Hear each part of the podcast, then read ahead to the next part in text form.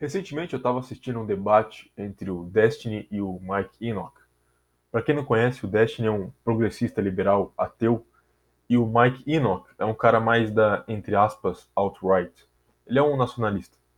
nesse debate, eles chegaram num assunto racial.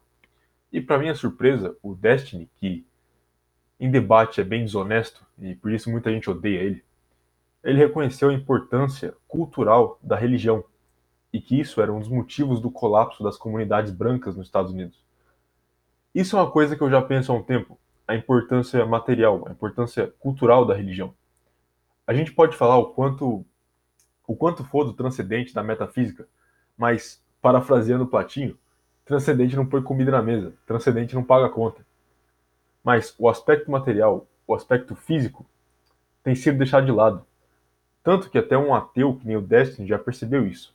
E o estrago que isso causa. Existe uma teoria, e eu esqueci quem fez essa teoria, de que a religião é um mecanismo de sobrevivência de uma cultura. A teoria é que o principal motivo da existência de religiões é para que elas preservem a cultura de um povo por meio da fé. Isso me lembra de um negócio que eu vi uma vez que dizia que não importa se Deus existe, os humanos devem seguir uma religião ou ver o colapso da sociedade. Eu não acho que isso seja 100% verdade, até porque é uma teoria muito materialista. Mas tem uma lógica aí. No debate entre o Destiny e o Mike Enoch, o Destiny ateu estava falando como a crise dos opioides e da metanfetamina nos Estados Unidos foi causada em grande parte pelo rompimento das comunidades cristãs. E de novo, isso é tão óbvio que até um ateu percebeu isso.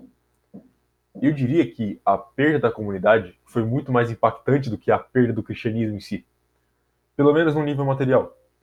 Antes, essas pessoas tinham uma comunidade de pessoas semelhantes, amigos, família, um lar onde eles confraternizavam toda semana, um lugar onde eles se juntavam para comemorar os feriados, enfim. A realidade é que, para o ser humano médio, isso importa muito mais do que qualquer transcendente. Um simples lugar, uma comunidade onde ele se sente em casa. É claro que o abandono do transcendente também tem culpa nisso. Uma visão muito materialista acaba levando a um abandono daquilo que segura aquela comunidade junta, que aí seria o cristianismo. Mas o meu objetivo aqui é falar da importância material da religião, para explicar melhor esse aspecto cultural. Existe um fenômeno que alguns chamam de os religiosos sem fé, que é fácil de usar para explicar isso.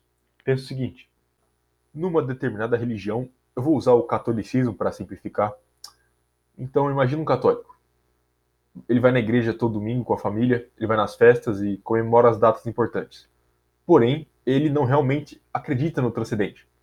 Talvez ele até não acredite nem em Deus ou em salvação, mas ele segue a cultura católica à risca. Existe muita gente assim. Muita gente que tem uma dificuldade ou até uma impossibilidade de ter fé. Eu mesmo tenho uma dificuldade com isso. Mas mesmo assim, essas pessoas seguem o aspecto material, o aspecto cultural da religião. E por quê? Bom, por alguns motivos. Primeiro, porque existe um, sen um senso muito forte de pertencer àquela cultura e comunidade. Um senso de proximidade com a cultura e com as pessoas que também pertencem a esse ciclo. Infelizmente, para o ser humano médio, isso vale mais do que o transcendente. Uma coisa física, uma cultura física que ele pode encostar nela, por assim dizer. Olha, por exemplo, os muçulmanos no Ocidente. Enquanto eles estavam no Oriente Médio, eles seguiam a cultura e religião islâmica, iam na mesquita, se vestiam da forma padrão, todo dia rezavam olhando para Meca, enfim mas chegando no Ocidente, a maioria deles parou com, tu, com tudo isso. Eles deixaram de fazer essas coisas. Porque eles não faziam essas coisas por causa de, da religião deles. Eles não faziam por Allah. Eles faziam pela cultura. Mas agora, olha como estão os muçulmanos no Ocidente. Eles foram engolidos pelo Ocidente. Já vão até em parada gay e agora tem até casamento gay de muçulmano. Porque eles perderam a cultura. A questão é, do mesmo jeito que os muçulmanos se tornam degenerados sem a cultura islâmica, os cristãos se tornam degenerados sem a cultura cristã. Como Destiny disse, sem a cultura cristã, muitas das comunidades brancas nos Estados Unidos entraram em colapso, junto com o fenômeno da metanfetamina e dos opioides. Sem a cultura e sem a comunidade, eles se rendem ao hedonismo. Eles perdem o sentido da vida e se tornam degenerados. Isso é um dos motivos pelo qual o ateísmo leva à degeneração pela falta da cultura e da comunidade. Olha os países que hoje têm a maior porcentagem de ateus. Eles também são os mais degenerados, principalmente do Ocidente. O melhor exemplo disso é a Suécia. Mas como isso aconteceu? Como a Suécia ficou tão degenerada? Bom, existe uma teoria. Olha só, a cultura da Suécia foi destruída antes da religião. Houve um tempo, algumas décadas atrás, onde os suecos ainda eram religiosos, mas eles já não tinham cultura. E isso levou eles a depois perderem a religião também. Porque se você tira o laço da religião com a cultura, os dois se quebram. A teoria diz o seguinte, que foi culpa dos protestantes. Não só na Suécia, mas como nos outros países de maioria protestante. Se você olhar uma coisa, você vai perceber que os países onde antes eram maioria protestantes são os que hoje têm o maior índice de ateísmo. Por exemplo, Suécia, Inglaterra, Dinamarca, Alemanha, Holanda, Estados Unidos. Enquanto os países católicos ortodoxos têm um índice de ateísmo muito mais, muito mais baixo, tipo a Itália, Polônia, Portugal, Brasil e até a Rússia, que recuperou a religião depois da queda da União Soviética. E por que isso? Depois da reforma protestante, nos países que aderiram ao protestantismo, você via uma coisa: uma rejeição completa de tudo aquilo associado ao catolicismo. Boa parte das vezes porque, segundo eles, protestantes, eram coisas associadas ao paganismo. Ou seja, não só eles destruíram a cultura católica nesses países, mas também os aspectos das culturas pré-cristãs, pagãs. Esses aspectos que ainda eram preservados. Ao longo dos séculos, os protestantes foram apagando a identidade e cultura católica do povo e mais ainda a cultura, entre aspas, pagã. Muitas vezes usando de um revisionismo histórico para fazer isso. Dá um exemplo da Suécia. Houve um baita revisionismo histórico em cima dos vikings, por exemplo, que são a maior figura cultural dos países da Escandinávia. Os protestantes atrelaram aos vikings e outros grupos pagãos também a imagem de serem sanguinários, degenerados e depravados.